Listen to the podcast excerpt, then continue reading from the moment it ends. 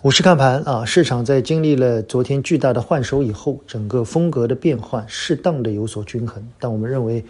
从阶段性来看，整个市场最关心的应该是两个问题：第一是抱团松动过程里面，基金的净值回落会不会引发一波赎回潮？在经历了大半年的基金的集中申购以后，如果基金的净值在连续两三天出现百分之十以上的调整，基民能不能够顶住？啊，我们说的顶住是你能不能够安慰自己说这没有问题，或者说从长期来看依然对基金保持极大的信任度啊，这个是需要去观察的。我们希望不会形成负面的循环啊，也希望头部的基金经理能够在净值上守得更牢啊。但是从历史上来看，呃，似乎没有可以借鉴的地方啊，因为基金当它抱团扎堆的时候，一旦撤退，一定会引发基金净值的极大的波动。而且从这两天来看，明星基金连续两天净值基本上都下跌了百分之八到十啊，这个幅度是比较大的。所以基民将决定这一波调整的深度。第二，那么一定会有部分的基金开始出现撤退，同时新基金也不会再去扎堆到这些消费品种里面。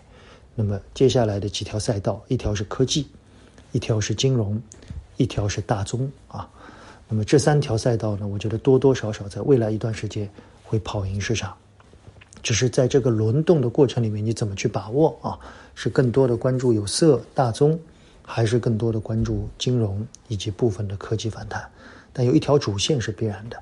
业绩啊，年报的预告已经接近一半啊，所以接下来更多的关注的是季报。所以我认为，从现在一直到三月份的行情里面，一个是两会，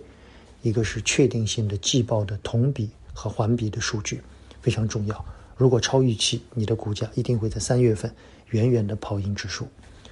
那么在上周末，我们做了娓娓道来比较重要的一期啊，主要是对于整个三月份的操作策略给了大家一些建议啊。那么接下来明天，我想对一些订阅号的用户做一些互动啊。很多人问到一些，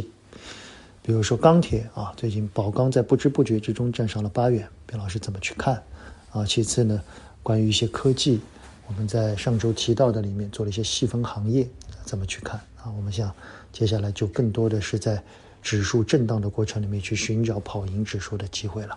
好吧？明天的娓娓道来，我们跟大家细说，仅供参考，谢谢大家。